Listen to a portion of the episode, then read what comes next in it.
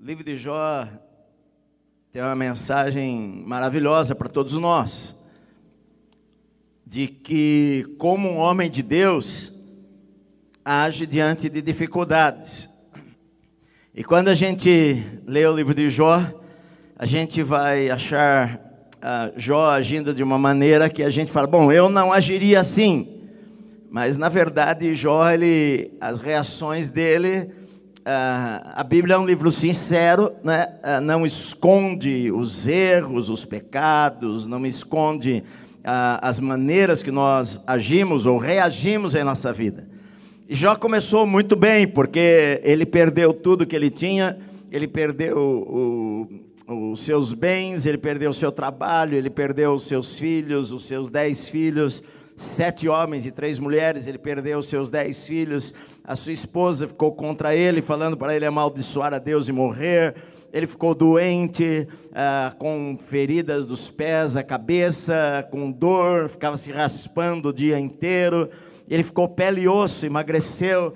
Ele ficou tão desfigurado que os seus amigos que vieram para consolá-lo, na verdade, ficaram sete dias sentados no chão ao ver como Jó estava, Jó estava com a cabeça rapada, estava vestido de sacos, estava com cinza sobre a sua cabeça, e, e, e Jó, a Bíblia diz que ele não pecou com palavra alguma, que em tudo ele, ele falou: O Senhor Deus, o Senhor tomou, louvado seja o nome do Senhor, nós recebemos o bem do Senhor, não vamos receber o mal também, e a Bíblia diz que Jó em tudo isso não pecou. Mas, ah, evidentemente, que depois daquele período de sete dias lá no chão e, e, o silêncio dos seus amigos, quando Jó fala, ele amaldiçoa o seu nascimento. E depois ele amaldiçoar o seu nascimento, seus amigos começam a falar. Três deles, ele faz, Bildade e Zofar Uh, e os três falam praticamente a mesma coisa, de que uh, é a lei do semear e colher. Uh, se você semeia coisas ruins, você vai colher coisas ruins. Se você semeia coisas boas, você vai colher coisas boas. E praticamente o discurso dos três eh, foram, foi a mesma coisa. e Jó se defende. Jó, ele, ele fala da sua inocência ele fala que ele não encontrava nele pecado nenhum, ele fala que ele tinha procurado andar em integridade, que, e que na verdade Deus estava contra ele, ele gostaria que tivesse uma pessoa, ou tivesse alguém entre ele e Deus, para defender as causas dele, porque ele falou: como é que eu vou discutir, como é que eu vou contender com Deus? Se ele fizer para mim mil perguntas, eu não vou ter uma resposta. Então, Jó ele é sincero, mas Chega alguns momentos que você vê Jó extremamente para baixo, você vê Jó se queixando, você vê Jó reclamando, você vê Jó falando coisas que talvez você fala, bom, não, não, não falou de maneira correta. Mas você tem que entender que a, a situação que Jó estava, todos nós temos que entender a situação que Jó estava. Porque você imagina, você perder um filho deve ser uma coisa terrível. Agora, você perder dez filhos, você perder tudo, de repente. Você estar doente, você está para morrer. Os amigos que vêm acusam você uh, o tempo inteiro. E, e, e Jó, ele fala algumas vezes, ele fala coisas erradas. Às vezes Jó fala coisas erradas. E às vezes os seus amigos falam coisas certas. Às vezes os seus amigos falam coisas certas, mas de maneira errada. Porque você pode falar coisas certas, mas falar as coisas certas de maneira errada, julgando a pessoa. Então, na verdade, ao invés de consolar a Jó, os seus amigos acabam acusando a Jó. Uh, os seus amigos não são tão amigos assim, ao invés de levantar e de, e de fortalecer, e de encorajar, os seus amigos acabam ferindo ainda mais o coração de Jó. Então, ah, ah, eles têm, na verdade, três, três debates, até o capítulo 37, eu acho, ah, ele, ele, ele, ele faz, fala, Bildade fala, Zofar fala, e por último aparece um lá estranho, Eliú, e, e, nós estamos, terminou a primeira, a primeira parte, uh, Zofar falou que é o mais jovem, ele é o mais, o mais ousado em falar, Uh, ele é jovem, então ele não tem muito papas na língua, ele fala um pouco sem sabedoria. Bildade é o mais, uh, ele faz, é o mais velho de todos, fala primeiro, era esta ordem, e agora começa aqui o segundo round da briga deles, e, e então ele faz o mais velho, ele toma novamente a palavra e ele vai repreender a Jó novamente, acusar a Jó de iniquidade ele vai acusar a Jó de pecado, ele vai reforçar aquilo que ele já vinha falando, de que o problema de Jó é que ele precisaria reconhecer é que o pecado é que estava trazendo aquelas coisas para a vida dele. O seu amigo anterior, Zofar, falou o seguinte: colocou um C na conversa, falando: Jó, olha, se, se uma pessoa buscar a Deus, se uma pessoa abandonar o pecado, se uma pessoa fizer o que é reto, certamente o Senhor vai abençoar a vida dela novamente. Só que Jó não conseguia entender, porque ele não conseguia examinar a sua vida e, e descobrir qual era o pecado. Qual era o pecado que eu fiz e que tá, está trazendo tudo isso daí? Porque ele, ele procurava fazer o que era correto. E na verdade não, a gente sabe, a gente sabe que não era este o problema de Jó, porque o próprio Deus falou lá no capítulo 1, falou para o diabo, inclusive, você viu meu servo Jó, como ele é íntegro, ele é reto, ele é justo, ele, ele é temente a Deus, ele se desvia do mal, não há ninguém na terra como este homem. Então Jó ele não conseguia descobrir uh, o que é que está acontecendo para a minha vida estar desta maneira. Na verdade, muitas vezes acontece conosco também, que a gente não, não consegue entender certas coisas, porque na nossa mente é, sempre funciona assim: você faz o que é certo, você recebe o que é certo, esta é a lei. Mas algumas vezes há exceções nesta lei e que as pessoas ficam sem explicação. Como é que o, o justo sofre? Como é que é um homem, um homem que ama a Deus acaba sofrendo por alguma coisa? Isto traz confusão na vida das pessoas, na cabeça das pessoas. Então, ele faz, ele vai acusar a Jó de várias coisas. Versículos 1 aos, ao, aos, ao, ao 16, na verdade, do capítulo 15 ele vai acusar a Jó de iniquidade, ele fala dos versículos 1 ao 6. Jó, ah, ele faz, ah, versículo 1, capítulo 15, ele faz, respondeu, ele faz o temanita, porventura dará o sábio resposta, ciência de vento? Ou seja, será que eu, você que está respondendo estas coisas, Jó, uh, se você for sábio, você vai responder uma palavra que não é nada, que é uma ciência de vento, que é que não significa nada. O sábio não faz isso daí, o sábio não responde palavras tolas. Encher-se-á, versículo 2: encher-se-á a si mesmo de vento oriental, arguindo com palavras que de nada servem, com razões de que nada aproveita tornas vão o temor de Deus e diminuis a devoção a Ele devida. Olha só, ele faz, ele está dizendo: olha, da maneira que você fala, que você é justo e que, e que uh, você chega à conclusão de que será que vale a pena eu servir a Deus e eu sofrer por causa disso? Na verdade, você está, você está incentivando as pessoas a não temerem a Deus e, e diminui a devoção das pessoas para com o Senhor. Eles estão acusando Jó agora disso, ele faz. Na verdade, sabe qual que era Jó que, que poderia pensar que seria um problema, e que às vezes a gente acha que é um problema na nossa vida, é que Jó, ele, ele em, em, em, todo o livro, Jó, por várias vezes ele ora a Deus. Por vezes ele para de falar com seus amigos e ele fala com Deus. Os seus amigos nenhuma vez falam com Deus, mas Jó várias vezes fala com Deus. E quando Jó fala com Deus, o problema, digamos, de Jó, que não é um problema, mas que nós podemos pensar que é um problema, é que Jó é sincero com Deus. Jó ele é sincero com Deus. Ele, ele, ele, às vezes a gente acha que a gente não pode ser sincero com Deus e que se a gente for sincero com Deus, nós vamos estar ofendendo, ofendendo a Deus. Na verdade, algumas vezes parece até uma, um pouco de falta de respeito que Jó tem por falar algumas coisas, por questionar algumas coisas ah, com relação a Deus, mas na verdade, Deus não, Deus entende o fato de nós falarmos algumas coisas quando nós somos sinceros, porque a situação que Jó estava passando era diferente do que nós normalmente passamos. Por exemplo, você lê o Salmo 22, você vê lá Davi orando, e Davi começa o Salmo 22 falando: Deus meu, Deus meu, por que me desamparaste? Mas como é que você vai falar uma coisa assim para Deus? Porque a, a, Bíblia diz que Deus jamais nos desampara, nós cremos que Deus jamais nos desampara, mas algumas vezes nós podemos fazer orações sinceras, embora não seja, não seja aquilo que é a verdade, mas às vezes no desespero da pessoa, a pessoa acaba falando algumas coisas que, que ah, não são o que são, mas elas são sinceras.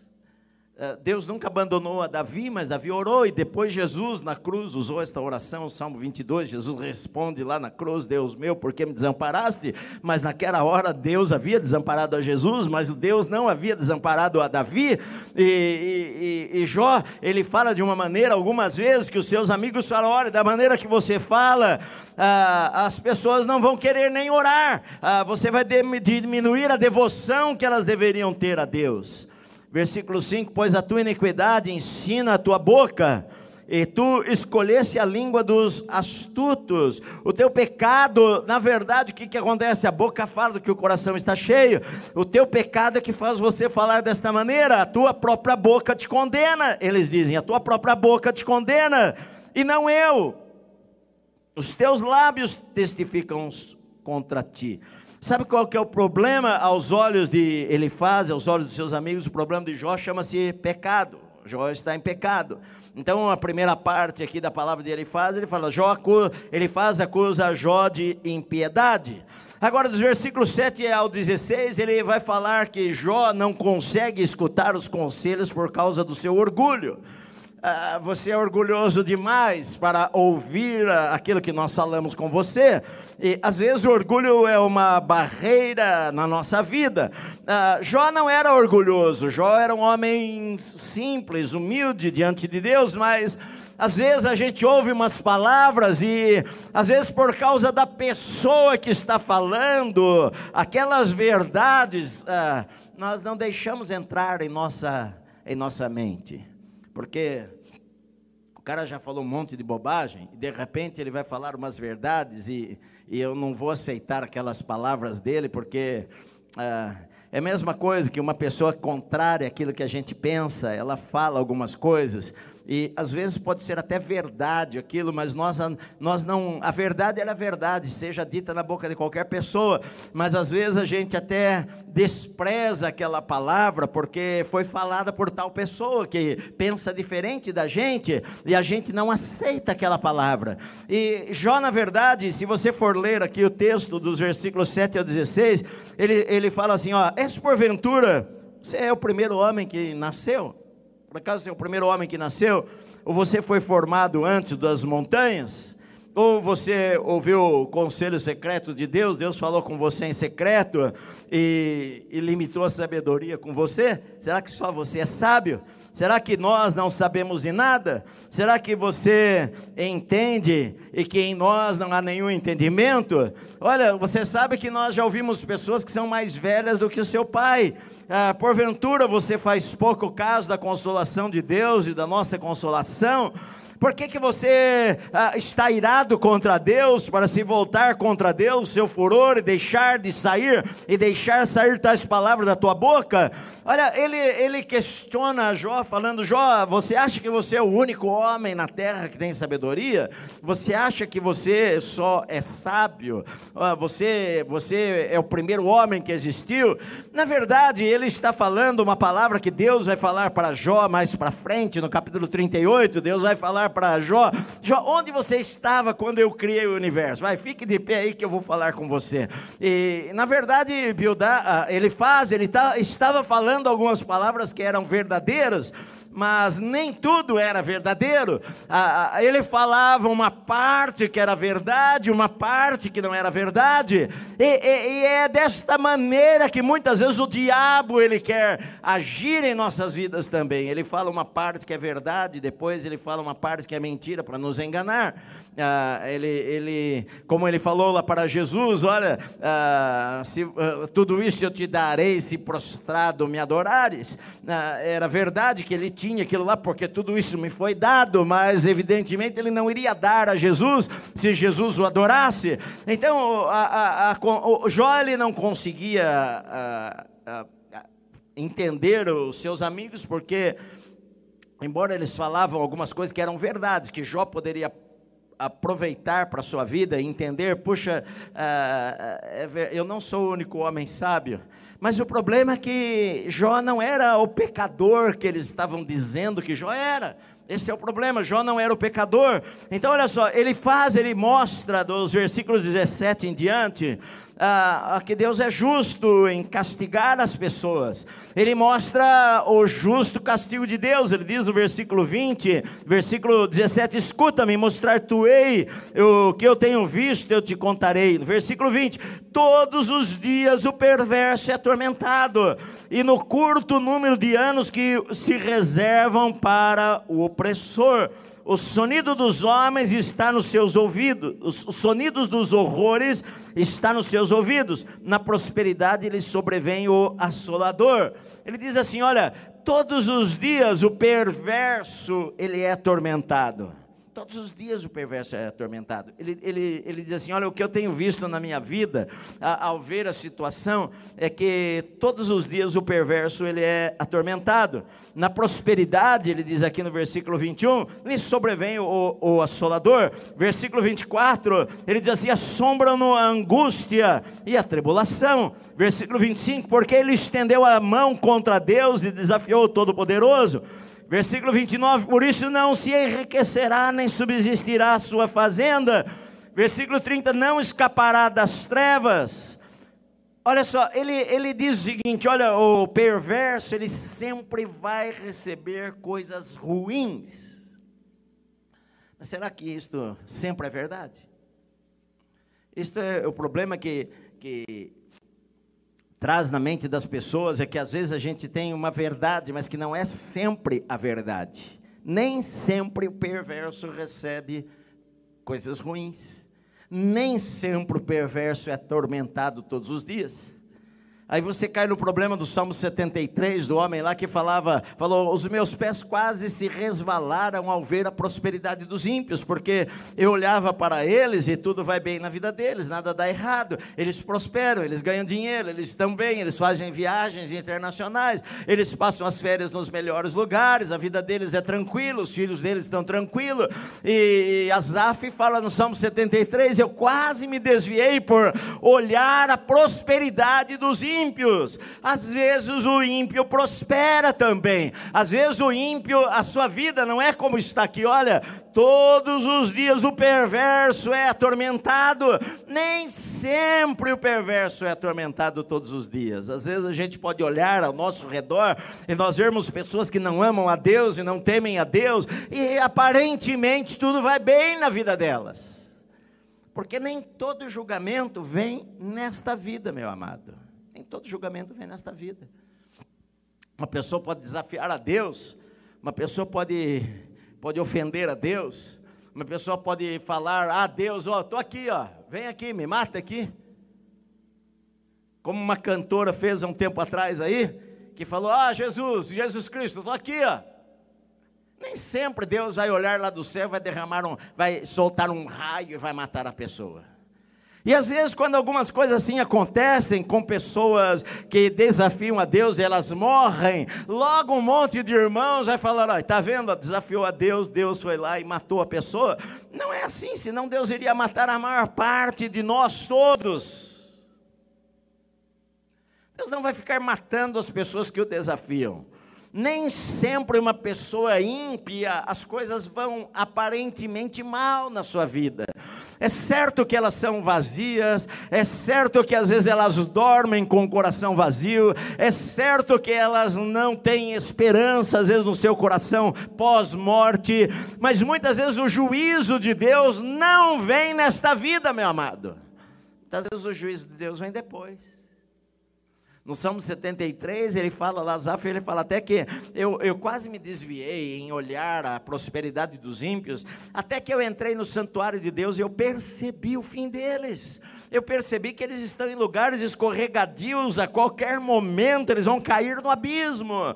O fim, este é o ponto, é o fim, o fim deles, o fim deles. Então, olha, o que ele faz, ele está dizendo, ah, eu, eu percebi ao olhar a vida das pessoas, que o, o homem que não teme a Deus, todos os dias o perverso, ele é, ele é atormentado, assombra-no a angústia e a tribulação. Sabe por quê? Porque ele estendeu a mão contra Deus, E desafiou o Todo-Poderoso, ele não vai se enriquecer, nem subsistirá a sua fazenda, ele não escapará das trevas.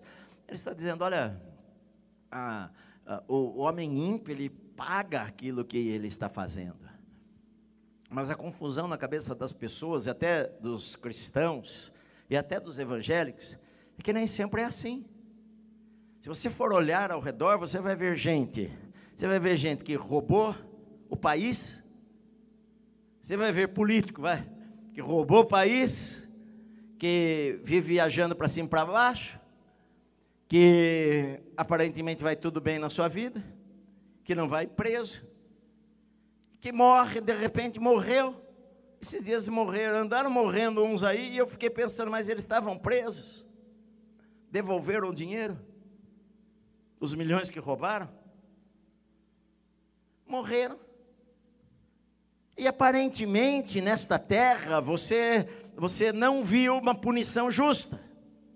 O cara roubou, roubou, roubou, roubou, roubou, roubou, roubou, roubou, matou uma pessoa, fez isso, fez aquilo, foi preso, ficou 10 anos lá, condenado a 20 anos, cumpriu um sexto, cumpriu 3 anos, 4 anos, está tudo bacana para cima e para baixo. Nem sempre o ímpio recebe a punição nesta vida. É certo que Deus é juiz e Deus é justo, e é certo que Deus vai punir as pessoas e vai julgar a cada um segundo as suas obras, mas nem sempre este julgamento é antes da morte. Muitas vezes esse julgamento da parte de Deus vai ser depois da morte. E você não deve se desiludir com Deus por causa disto. Porque muitas vezes nós nos desiludimos com Deus por causa disto, porque ah, aquela pessoa lá, ela fez tanto mal, tanto mal, e ela só prospera. E eu sirvo a Deus, eu estou na igreja, e eu estou lá fazendo o melhor e passando lutas em minha vida. Este é o questionamento do livro de Jó.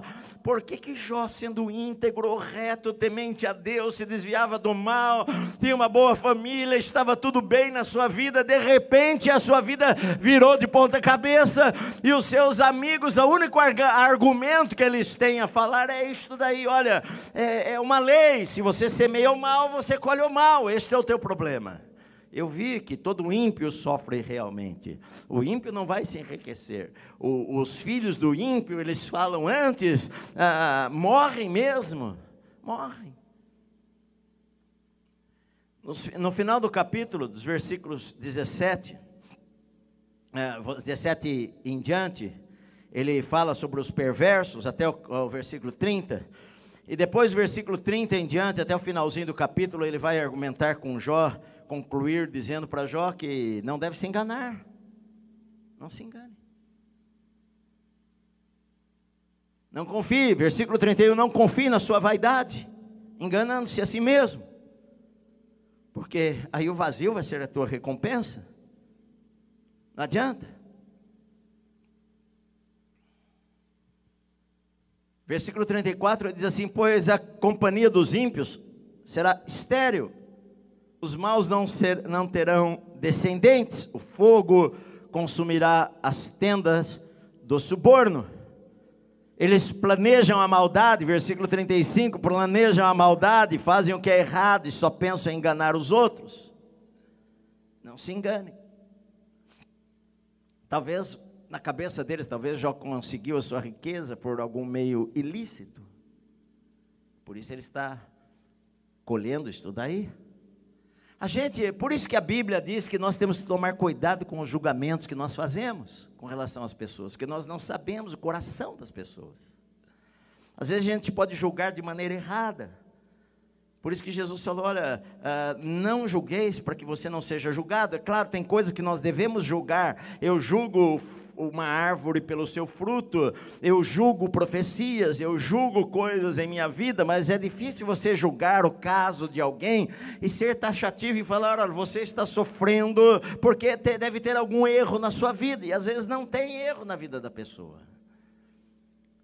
E ele está dizendo aqui para Jó: você vai colher, olha, não se engane, não se engane, não se engane. As palavras de ele faz, elas se misturam verdades e suposições, e às vezes são palavras boas. O problema era que não se aplicavam a Jó, não se aplicavam a Jó. Vocês estão aqui comigo? O problema era que não se aplicavam a Jó. Às vezes alguém pode falar para você alguma palavra, queridos, e nós temos que tomar cuidado com as coisas que nós ouvimos, porque às vezes não se aplicam a nós. Podem ser verdades, mas não se aplicam a nós. Jó era inocente. Jó não havia cometido nenhum pecado grave que trouxesse essas tragédias na vida dele. Mas para os seus amigos era era isto: olha, o problema teu é, é algum pecado que você tem. E não se engane, que você vai colher. Agora, nos capítulos 16 e 17, nós temos a resposta de Jó a Elifaz. Uh, eu estou lendo assim para você entender o texto, mas versículos 1 ao 5, Jó se queixa dos seus amigos. E ele fala uma coisa interessante, porque ele diz assim, no versículo 2: Eu tenho ouvido muitas coisas como estas, todos vós sois consoladores molestos. Ou seja, ah, vocês são os consoladores que não consolam. Vocês são consoladores que me atormentam ao invés de me consolar. Versículo 3: Porventura não terão fim as suas palavras de vento que vocês estão falando, ah, vocês vão continuar falando as mesmas coisas para mim.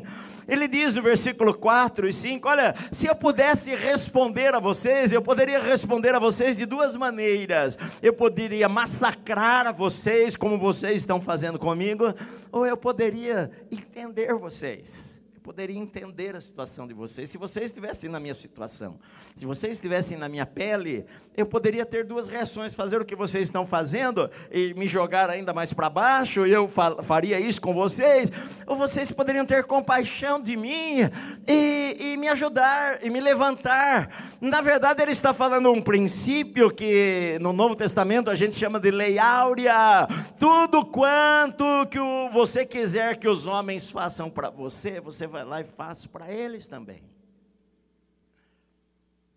Porque o, o, problema, quando a gente vê uma pessoa que sofre, queridos, é a gente se colocar no lugar daquela pessoa. Às vezes, qualquer coisa que acontece, a gente julga precipitadamente, a gente condena uma pessoa, a gente. Ah, enfim, quantos casos já houveram, quantos casos já houveram, né? Aquela escola, aquela vez lá que foi apedrejada por causa disso e daquilo, e a população julgou e foi lá, apedrejou a escola, picharam a escola, acabaram com a vida do homem, da mulher lá. E depois de alguns anos de, de pesquisa, da polícia e tudo isso, viu que, não tinha, que eles eram inocentes. Mas já foi. Acabou com a vida da pessoa. O que Jó está dizendo, olha, eu gostaria que vocês fizessem comigo. Ah, ah, eu, eu tenho duas opções, eu poderia fazer com vocês, se vocês estivessem na minha situação, eu poderia responder de uma maneira ruim para vocês, eu poderia responder de uma maneira boa para vocês. O problema, queridos, é que a gente, não sei o que acontece com o ser humano, se a gente se sente melhor em pisar nos outros, em acusar os outros, ou se alguém no meio da igreja comete um pecado, eu não sei, é, são poucas as pessoas que vão querer ajudar e levantar a pessoa. A maior parte vai ligar para fofocar e vai espalhar as novas para todo mundo. Você soube o que aconteceu com o irmão fulano de tal, o que ele fez, e vai contar e falar, não com a finalidade de ajudar a, a, a levantar, a recuperar a pessoa, mas parece que o ser humano tem prazer em, em ver alguém pior do que ele. É mais difícil a gente se alegrar com quem se alegra do que chorar com quem chora. Mais difícil. Às vezes a gente até chora com alguém por causa de uma tragédia. Morreu o filho de uma pessoa, a gente chora com aquela pessoa. Mas se a pessoa começa a, a estar bem e de repente ela cai, a gente, às vezes, o ser humano, a gente não, o ser humano, às vezes parece que se sente superior ao outro. Eu não cometeria esse erro. Ah, muitos de nós cometeríamos erros terríveis se Deus não fosse na nossa vida. Se Deus não fosse com a gente, misericordioso com a gente, a gente cometeria erros que outras pessoas cometeram e que a gente condena essas pessoas por causa disso. Jó, dos versículos 1 ao 5, ele se queixa dos seus amigos na sua defesa, no capítulo 16. Mas a partir do versículo 6, ele se queixa de Deus. Para Jó, Deus era o culpado de tudo. Para Jó, Deus era o culpado de tudo. Então ele ora, olha só, ele diz, versículo 6, capítulo 16: Se eu falar, a minha dor não vai passar. Se eu falar, a minha dor não vai passar. Se eu ficar calado, também não tenho alívio. Qual vai ser o meu alívio? Então ele, ele diz assim: Na verdade, as minhas forças estão exaustas, estou cansado, esgotado. Tu, ó Deus, destruíste a minha família toda. Estou cansado. E ele ora, ele fala: Tu, ó Deus, o Senhor destruiu a minha família. Destruiu a minha família. Deus está ouvindo. Deus não fala uma palavra, Deus vai falar só no final do livro. Mas Deus está ouvindo. Eu sei que, que, que às vezes uma pessoa num desespero se coloca na situação de Jó, eu sou crente, eu amo a Deus, eu oro, eu sirvo a Deus, vou para a igreja, levo minha Bíblia. De repente Deus destruiu a minha família toda. É isso. Ele diz no versículo 9: Na sua ira me despedaçou e tem animosidade contra mim, contra mim rangeu os dentes e como meu adversário aguça os olhos como meu adversário, numa versão está assim: me persegue, me ameaça, como meu adversário. Ele diz no versículo 8: A minha magreza já se levanta contra mim e me acusa cara a cara. O Senhor, na sua ira, o Senhor, na sua ira, me persegue, me ameaça. Ele diz no versículo 11: Deus me entrega o ímpio, e nas mãos do perverso ele me faz cair. Eu vivia em paz, ele diz no versículo 12. Porém, o Senhor me, me quebrantou, pegou-me pelo pescoço, me despedaçou. Ele me pôs como um alvo para ele. Cercam-me as suas flechas, atirou em mim por todos os lados, atravessa os meus rins, não me poupa, o meu fel derrama na terra, ele fere-me com ferimento sobre ferimento, arremete contra mim como um guerreiro. Olha, eu, eu me vesti, eu me vesti de pele de saco de silício, e estou no pó, ele diz. Com tristeza, eu vesti uma roupa velha e me sentei no pó, porque Deus me fere como se eu fosse um inimigo dele. Deus me fere como se eu fosse o inimigo, adversário dele. Ele me ataca por todos os lados, ele lança flecha por todos os lados. No versículo 16 ele fala assim: O meu rosto está queimado, queimando de tanto chorar. Embora não haja violência, versículo 17, embora eu nunca fui violento, as minhas orações sempre foram sinceras. Eu sempre orei com sinceridade, eu nunca fui violento. No entanto, Deus é o meu adversário, Deus é o meu inimigo, ele me cercou por todos os lados, ele atirou flechas contra mim, ele me pegou pelo pescoço e me esmagou. Esse era o sentimento que Jó estava tendo. E que a gente pode acusar a Jó, mas quantas pessoas às vezes passam por uma luta pequena em sua vida e tem esse tipo de sentimento contra Deus? Às vezes a gente não fala isso daí. Mas às vezes as pessoas pensam, puxa, Deus não está sendo justo. Deus não está sendo justo. Eu tenho sido um cara legal com Deus. Vou para a igreja, leio a Bíblia, mas Deus não está sendo justo. Na verdade, o livro de Jó, eu vejo, por que, porque Deus que o Senhor colocou um livro assim na Bíblia? Para mostrar, às vezes, a reação que nós temos diante das adversidades, que às vezes são reações erradas. E que às vezes são reações porque nós não entendemos o mundo invisível, porque Jó está acusando a Deus de algo que não era a Deus que estava fazendo, mas o diabo que, que fez. Ah, mas Deus permitiu, sim, Deus permite que, que as coisas aconteçam. Mas eu, eu como cristão, eu, eu, eu entendo muitas coisas que Jó não entendia no mundo espiritual, na guerra espiritual, que, que eu posso resistir ao diabo, que eu posso, eu posso resistir o mal em minha vida e que eu posso, eu posso vencer a, ao diabo com a palavra de Deus, mas Jó não sabia, Jó não viu o mundo invisível, para, para, para Jó havia Deus, e se o mal estava acontecendo, só poderia ser Deus. Eu estava vivendo a minha vida em paz e de repente Deus vem, não foi Deus que fez. O diabo às vezes quer, quer pintar em nossa mente, na mente da humanidade, que Deus é mau, meu amado. Primeira coisa que as pessoas falam. Primeira coisa, quando tem uma tragédia, uma criança morre numa tragédia, uma tragédia acontece, a primeira coisa que as pessoas falam, falam é, e Deus na história? E Deus no negócio? Se for filho de crente, então, as pessoas falam, mas você não é crente? Você não vai na igreja? Como Deus deixou acontecer isso daí? É sempre esta acusação querendo lançar sobre Deus uma culpa que Deus não tem. Que Deus quer que você seja feliz. Será que é difícil a gente entender que Deus quer coisas boas para a nossa vida?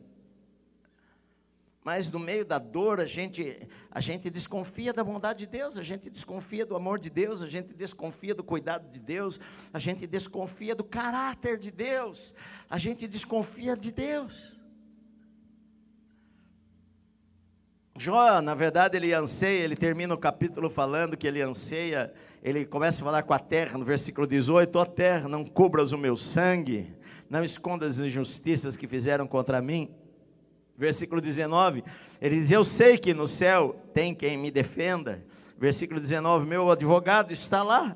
Ele, ele é, parece que cada vez que Jó reclama, Jó chora, e Jó olha para a sua amargura, parece que no fim da fala ele sempre tem uma esperança na, na, última defesa dele, ele falou: o que eu queria era que tivesse um advogado. Eu queria ter alguém entre eu e Deus que pusesse a mão no ombro de Deus, no meu, e, e reconciliasse a gente, porque Deus está bravo comigo. Eu não sei por que, que Ele está irado comigo. Eu queria que tivesse alguém. E aqui ele fala: ah, já agora eu, eu sabei que a minha testemunha está no céu, nas alturas está o meu advogado, alguém que advoga a minha causa. Na verdade, o anseio, o anseio anseio de, de, de Jó era o anseio do ser humano de ter alguém intermediário entre, entre ele e Deus.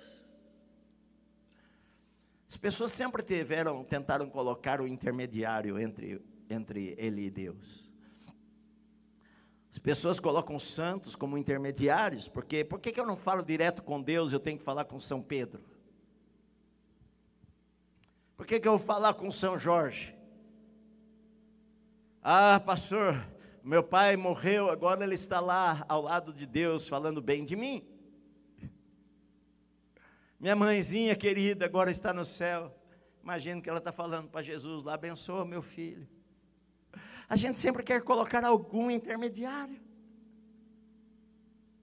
Mas na verdade nós temos um intermediário. A Bíblia diz que nós temos a Jesus que intercede por nós junto ao Pai. Ele é o nosso advogado, ele é o nosso advogado perfeito. Ele, ele nunca pecou e por isso ele se tornou o advogado que nós precisávamos de verdade. Mas o anseio de Jó era este. Ah, eu queria que ah, ah, o meu advogado, na verdade, está lá no céu. Alguém lá que esteja entre eu e Deus no capítulo 17, Jó não tem mais esperança da vida. A pergunta de Jó no capítulo 17 é: onde está a minha esperança? Onde está a minha esperança? Porque nesta vida aqui ele não tem mais esperança. Ele diz no versículo 1: Quase não posso respirar. Quase eu não posso respirar. Meu espírito se vai consumindo, a minha vida está se acabando. Que me espera agora é a sepultura. Ele diz no versículo 1: Eu quase não posso mais respirar. Minha vida está indo embora. Ele diz no versículo 3: Ó oh Deus, só tu podes garantir o meu livramento.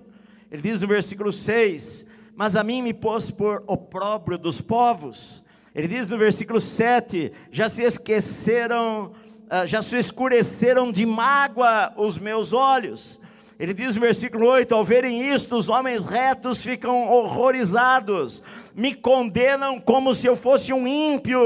Ele diz no versículo 11: A minha vida passou, os meus planos fracassaram e as esperanças do meu coração se foram. Olha só, a minha vida passou, os meus planos fracassaram, a esperança da minha vida, aquilo que eu esperava da minha vida, do meu coração se foi. Versículo 13: A minha casa será no mundo dos mortos. Versículo 14: Eu direi à sepultura: Tu és o meu pai, e, eu, e aos vermes eu direi: Tu és a minha mãe e as minhas irmãs. No versículo 15: Onde está, pois, a minha esperança? Sim, a, a minha esperança, quem é que poderá ver, quem é que poderá me ajudar? Há alguém que possa ver esperança para mim nesta situação? No versículo 16 ele fala assim: A esperança vai descer às portas da morte comigo, quando juntamente no pó, eu e a esperança teremos descanso. A pergunta dele é: Onde está a minha esperança? Como que eu posso esperar em alguma coisa? Depois de tudo que aconteceu.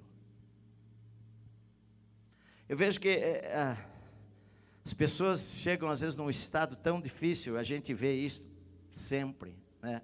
Uma das piores coisas que acontece na vida da pessoa, a pessoa perder os seus sonhos, a pessoa, a pessoa não conseguir ver um futuro mais, e ele havia perdido tudo, ele estava sem nada, sem dinheiro, estava sem saúde, estava sem os filhos, a dor da perda dos filhos, a, a o tormento das palavras dos seus amigos, a, a palavra da sua esposa que queimava na cabeça dele. A única vez que a sua esposa fala no livro de Jó, ela falou: Jó, até quando você vai guardar a tua integridade? Amaldiçoa a Deus e morre. Suas palavras com certeza martelando na mente dele, os seus amigos esperando a sua morte, sentado. E ele está lá sendo questionado o tempo inteiro. Tudo isso, você está nessa situação por culpa sua.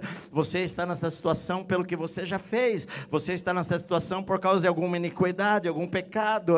Não se engane, Jó, não se engane. Você está se enganando, você está jogando palavras ao vento, não está resolvendo nada. Se você, se você fizesse o que era correto, Deus certamente iria abençoar a sua vida.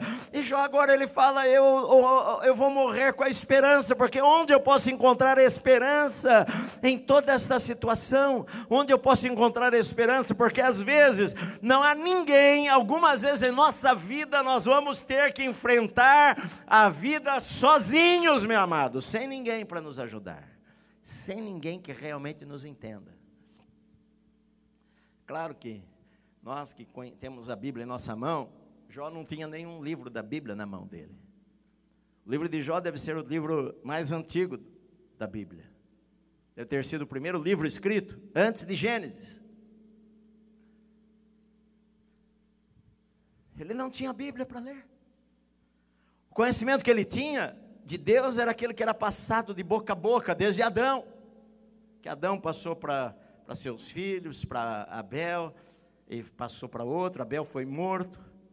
E Adão passou para Sete, que passou para Enos, que passou para outro, que passou para outro, e passou para outro, e chegou a Jó. Era o que ele sabia de Deus. Ele não sabia o que nós sabemos. Ele não sabia que ele não sabia resistir ao diabo e ele vai fugir de vocês. Ele não sabia que que o diabo veio para matar, roubar e destruir. Então ele não sabe onde encontrar esperança. Mas ao mesmo tempo ele ora, porque lá no fundo do seu coração ele tem fé em Deus. Ao mesmo tempo que ele fala, Deus acabou com a minha família, no coração dele é uma esperança de que de que Deus vai olhar para ele ainda. Ele, depois ele vai falar aqui nos capítulos seguintes, ele vai responder a, a ele fala, olha, eu sei que o meu Redentor vive, e por fim ele vai se levantar sobre a terra. Eu sei que ele vive. Porque a gente tem o Espírito Santo dentro da gente, meu amado, e nós precisamos dar ouvidos à voz do Espírito Santo, que nos encoraja, que fala para a gente que, que há esperança, que há futuro, que há segunda chance, que, que a vida não está perdida, que eu perdi coisas na vida, mas que o Senhor pode mudar a minha história e começar tudo do nada. Porque às vezes, quando a gente perde alguma coisa em nossa vida, nós achamos que a vida acabou, e o diabo usa as circunstâncias para falar conosco que a vida acabou e que não há mais esperança, e que agora a gente é morrer e pronto. Mas Deus jamais desiste da gente, meu querido. Deus não desiste da gente. Você já se decepcionou, você casou, não deu certo, você se divorciou, você sofre por causa disso, você sofre a distância dos seus filhos, você perdeu o emprego, você morreu já o teu pai, morreu a tua mãe, morreu o teu irmão, você é sozinho na vida, sozinho nesta terra, e você fala: bom, o que, que eu posso fazer? Não tem mais nada, eu não tenho uma pessoa, os meus filhos ah, moram longe de mim, eu não tenho ninguém comigo, e às vezes o desespero bate no coração da pessoa, e ela começa a achar que não há um motivo, não há uma razão para ela estar viva, ela perde a esperança. Mas Deus não quer isso, meu amado. Se eu estou vivo é porque Deus tem um plano, sim, maravilhoso ainda para a minha vida. Deus não terminou comigo, meu querido. Eu preciso crer nisso daí. Ah, embora às vezes com os meus olhos naturais eu não consiga enxergar, eu preciso aprender a caminhar no escuro, eu preciso aprender a andar pela fé, eu preciso acreditar no caráter de Deus, de que Deus é bom, meu amado, que Deus tem boas coisas para a minha vida, que não foi Deus que causou o mal, que Deus nunca quer causar o mal. Jesus ele falou assim: vocês que são maus sabem dar boas coisas para o seu filho. Quem de nós não quer dar boas coisas para o nosso filho? Quem de nós, o filho pede um pão e você vai lá falar, ah, filho, tá bom, vem cá, é, enfia a mão nesse vaso aqui, pega o pão, e você sabe, lá dentro tem um escorpião que vai picá-lo. Quem de nós, Jesus falou, quem de vocês que se o filho lhe pedir pão, vai lá lhe dar uma serpente? Se ele pedir uma coisa, um ovo, você vai dar um escorpião? Se ele pedir água, você vai dar veneno? Não, a gente, a gente quer sempre dar boas coisas, sempre dar o melhor, a gente quer dar o melhor, mais para o nosso filho do que para nós mesmos. E aí, quando chega com Deus, nós achamos que Deus quer sempre nos dar o pior, e que as tragédias que aconteceram em nossa vida foi porque Deus que causou, ou Deus está nos punindo com alguma coisa, como se Deus tivesse prazer em punir a gente. Muita gente cresceu dentro da igreja evangélica achando um, pensando num Deus carrasco, pronto, escondido atrás da parede para ver quando ele vai pecar, para dar uma bordoada, para estragar com a vida dele. Quanta gente acredita que o prazer de Deus é estragar com a nossa vida. Quanta gente acredita que o prazer de Deus é ver a gente lá mesmo no chão e pisar em cima e nos lançar no inferno. As pessoas às vezes têm uma ideia assim de Deus e não entende que Deus ama a gente de tal maneira que Ele deu o seu filho por nós. E se a gente pudesse falar com Jó, e depois Deus vai responder para Jó, mas muitas pessoas, quando eu comecei a falar sobre o livro de Jó, muitas pessoas acreditavam que o livro de Jó era uma ficção, que não poderia ser verdadeiro um cara sofrer tanto desta maneira. Mas aí a gente vê que Deus menciona Jó algumas vezes. E Deus fala: olha, ah, ainda que aqui em Jerusalém houvesse um homem justo como Daniel, Jó e Noé, ainda assim eles salvariam sua própria vida, e não esta cidade.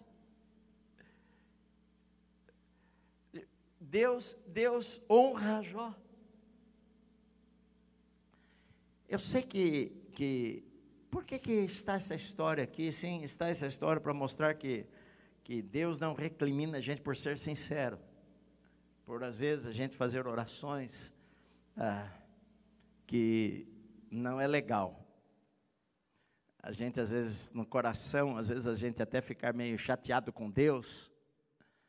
que acho que em algum momento da vida a maior parte das pessoas ficaram um pouco chateadas com Deus, embora a gente sabe, quando a gente, a gente aprende mais sobre o caráter de Deus, a gente vê que não há motivo para eu ficar chateado com Deus, que não foi Deus que trouxe isso daí. Sim, algumas vezes a, as coisas aconteceram em minha vida como consequência, assim, do meu pecado. Às vezes aconteceram como consequência do meu pecado. Às vezes eu estou colhendo erros que eu cometi em minha vida. E não adianta eu culpar a Deus que eu cometi erros em minha vida. Eu acabo colhendo aquilo lá. É, a lei, sim, do semear e colher. Deus não tem culpa disso. Sabe qual é o papel de Deus nessa história? O papel de Deus nessa história é me dar uma chance nova. O papel de Deus nessa história é restaurar a minha vida. O papel de Deus na minha história é curar de novo. O papel de Deus na minha história é pegar toda aquela quebradeira que eu fiz e o estrago que eu fiz e consertar coisa por coisa. É isso que Deus quer fazer. O que Deus quer é nos dar uma chance, curar o nosso coração, curar a nossa ferida. Deus não é teu inimigo, meu amado. Saiba disso, Deus não é teu inimigo, Deus é teu amigo. Deus é por você. Paulo falou: se Deus é por nós, quem vai ser contra nós? Deus não é teu inimigo, como Jó pensou aqui, não é meu adversário, me lança flechas por todos os lados. E eu estou aqui sentado, me vesti de trapo, estou no pó. Deus feriu a minha família. Não, Deus não é teu inimigo. Não foi Deus que matou teu filho, não foi Deus que matou teu pai, não foi Deus que matou tua esposa, não foi Deus que matou. Deus não matou, não quis que, que você sofresse, não foi Deus que colocou você no sofrimento. Deus não tem prazer que você sofra, Deus não tem prazer que você chore. Deus não tem prazer no sofrimento do homem, Deus não tem prazer. Deus criou o homem de uma maneira maravilhosa para abençoar o homem. E Deus tem prazer em cuidar da gente, Deus tem prazer em estar com a gente, Deus tem prazer em nos fortalecer no meio das nossas fraquezas, a nos levantar quando nós caímos. É como um pai, como eu quero fazer com os meus filhos pequenininhos, quando começam a andar e você fala: vem, vem, filho. Ele dá uns três, quatro passinhos e cai e se machuca. Eu me lembro Wesley, Wesley vivia com a boca toda inchada, ele corria e tropeçava em tapete na casa da minha sogra, caía, batia a boca e ele ia lá, abraçava, me colocava, cuidava. Você tem que pensar que Deus é um Deus que cuida da nossa vida. Deus está lá e Ele fala: vai meu filho, vai meu filho, e você vai. E às vezes no meio da tua caminhada você tropeça e chuta uma pedra e cai, mas Deus vai lá e está disposto sempre a levantar a gente.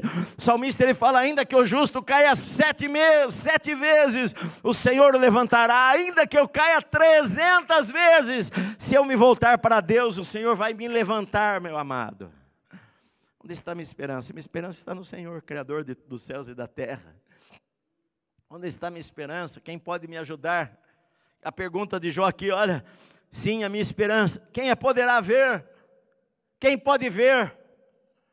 Quem pode me dar alguma palavra de esperança? Tem alguém aí que consegue ver que há esperança para mim? Talvez você fosse olhar para Jó e falar: não tem esperança para esse cara mais. Não tem, está na UTI da vida em todos os sentidos. Não tem esperança para ele. Mas havia esperança, sim. Sempre há esperança. Sempre há esperança. Eu já vi gente que perdeu tudo na vida e de repente o sol voltou a brilhar. Eu vi eu já vi pessoas que foram abandonadas, mulheres que foram abandonadas pelos seus maridos, ou um marido que foi abandonado pela sua esposa, e que pensou a vida acabou, e de repente, depois de um tempo, a cura veio. E vieram sonhos novamente. E Deus abençoou a pessoa de novo. A gente tem que ser misericordioso, queridos. Nós, povo de Deus, temos que ser mais misericordiosos com as pessoas. E às vezes fazer como o Jó falou aqui, sabe?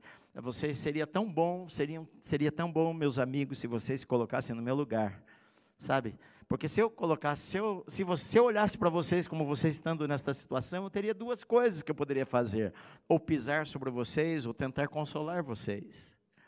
O que, que eu quero fazer na minha vida? Quem sou eu? Eu sou consolador ou aquele que pisa nas pessoas? Eu sou misericordioso? Jesus falou: bem-aventurados misericordiosos, eles vão alcançar misericórdia. Paulo falou: sabe, as misericórdias que nós recebemos de Deus, na verdade, nos fazem ser misericordiosos com as outras pessoas também. Todos nós precisamos. Onde está a esperança? Nossa esperança está em Deus sempre. Nossa esperança sempre está no Senhor. Nossa esperança sempre está de que o Senhor sempre vai ter o melhor para a nossa vida. Por isso, queridos, é, é, não é linguagem positiva, não. Não é linguagem positiva. Não é ficar falando, não, eu vou vencer, eu vou vencer, eu vou vencer, eu vou vencer. Não, não é isso aí, não. Mas nós sabemos que o Senhor está conosco. O amanhã vai ser melhor sempre. Não é apenas uma palavra que se fala. Eu, eu realmente, eu acredito profundamente nesta, nisto que eu falo. De que eu sei que amanhã vai ser melhor, porque se o Senhor está conosco, só pode ser melhor. Só pode ser melhor. Então, eu tenho esperança na minha vida. Nós precisamos ter esperança na nossa vida. Não coloque a culpa em Deus pelas coisas que acontecem. Não coloque a culpa em Deus. Se algo está dando errado, analise a situação, mas não é Deus o culpado. Deus está sempre querendo resgatar. Deus está sempre querendo curar.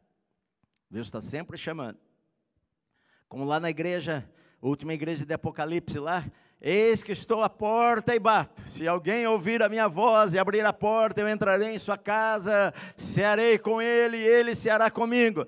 O Senhor sempre está lá, olha, eu estou à porta e bato. Eu posso estar do lado de fora da igreja, eu posso estar do lado de fora da sua vida, mas eu continuo lá na porta, batendo, batendo, batendo, batendo.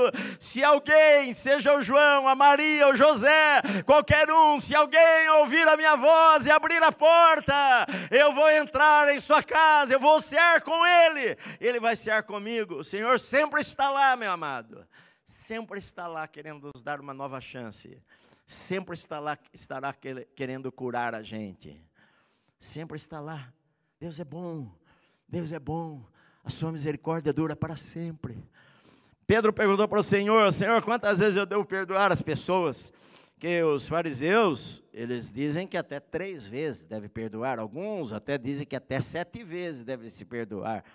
E nós, Senhor, quantas vezes nós devemos perdoar? Jesus falou, não, 70 vezes sete. Ou seja, quantas vezes forem necessárias.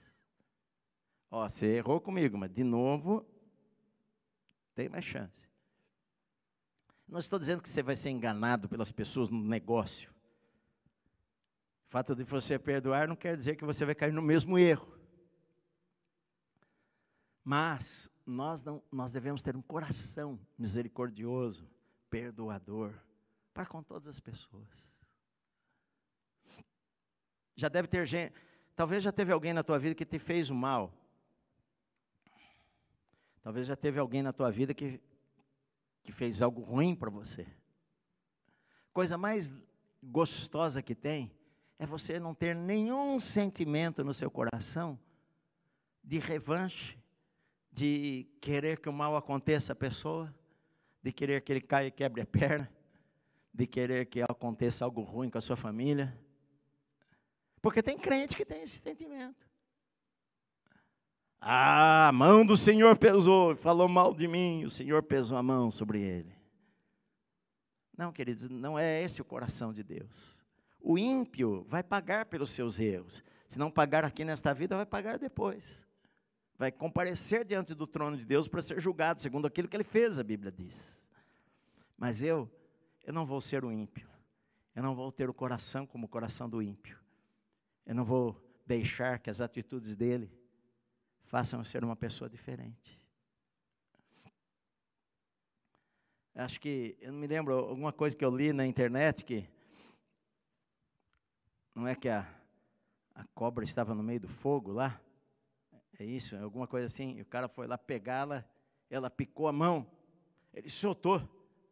E ela caiu de novo no fogo, ele foi lá pegá-la, ela picou a mão dele de novo. Caiu lá no fogo e foi, pegou ela de novo, puxou, jogou para fora. E falou: Por que, que você fez isto? Foi porque a natureza da cobra é picar. A minha natureza é fazer o que é correto.